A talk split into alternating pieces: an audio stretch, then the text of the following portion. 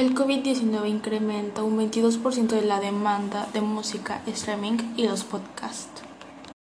El confinamiento por la crisis sanitaria del COVID-19 provocó que los mexicanos modificaran sus actividades y hábitos de entretenimiento, al, incrementar hasta el 22% de la demanda de podcasts y música streaming.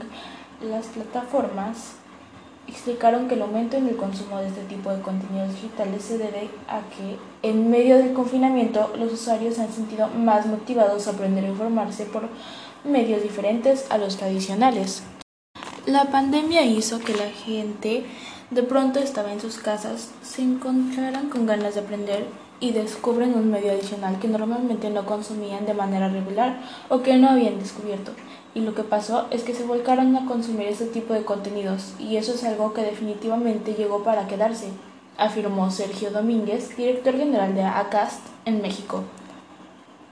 En México, 9.1 millones de usuarios consumen plataformas de streaming de música, lo que se estima dejará ingresos por 319 millones de dólares al cierre de un 2020, un aumento de 21.6% en frente a 2019 y estima que rumbo a 2021 alcancen los 357 millones de dólares, de acuerdo a la consulta estatista. Se refugian en la ciencia y en la espiritualidad. Carlos Arroyo, fundador del podcast, podcast Encuentro de Mentes, que aborda temas sociales de religión y espiritualidad, explicó que la crisis sanitaria impulsó a su canal, ya que aumentó hasta 15% de la demanda de contenido, pues sus suscriptores consumieron más sus entrevistas y capítulos relacionados a experiencias psicodélicas y psicoterapia.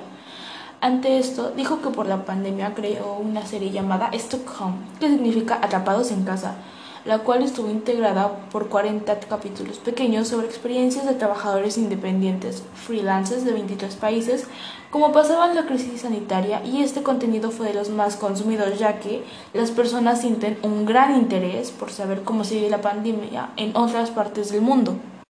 Por separado, Sergio Domínguez explicó que desde el inicio de la cuarentena en México el consumo de podcast en su plataforma se incrementó hasta 7%, Además, los tiempos de conexión se modificaron, pues antes de la crisis sanitaria eran de 7 a 10 de la mañana y de las, y de las 5 a 7 de la tarde. Sin embargo, ahora el consumo es a todas horas.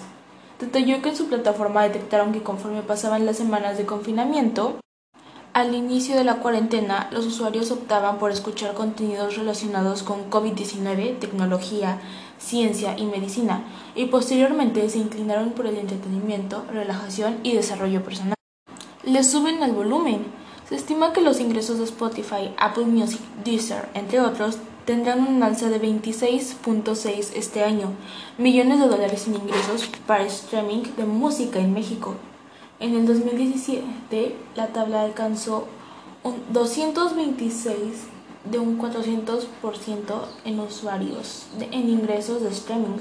En 2018 un 253, 2019 un 262, en el 2020 se alcanzaron los 319 y actualmente en el 2021 estamos en los 357 ingresos.